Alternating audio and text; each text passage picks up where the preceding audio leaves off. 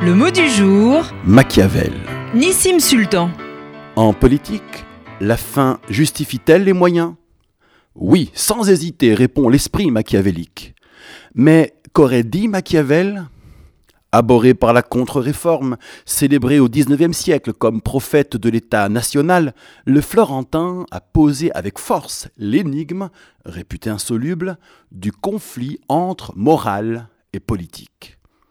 Hélas, la cité juste imaginée par Platon, proche en cela de la prophétie messianique, doit aussi se battre dans un monde injuste. Hélas, tout homme, même le sage, est mu par le désir de domination et ainsi la vie sociale et politique attirée par le mal.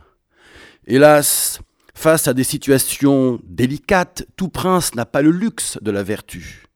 Pour le maintien d'un bon gouvernement, de l'ordre, de la paix, de la capacité de vaincre les ennemis, il est voué à l'impureté et à l'immoralité. Pour canaliser la fortune, il doit savoir changer de politique, renier sa promesse, user de la peur, tantôt lion ou renard, employer la bête. Que propose en somme Machiavel? Suspendre ou contourner le bien en vue d'un bien plus grand? Pour Hegel, Machiavel dépasse l'antagonisme entre le jeu politique et la morale personnelle subjective en fondant une morale pratique et objective, celle de l'État. Et, tournant le dos à la République chrétienne et au droit divin, il nous montre ce monde tel qu'il est.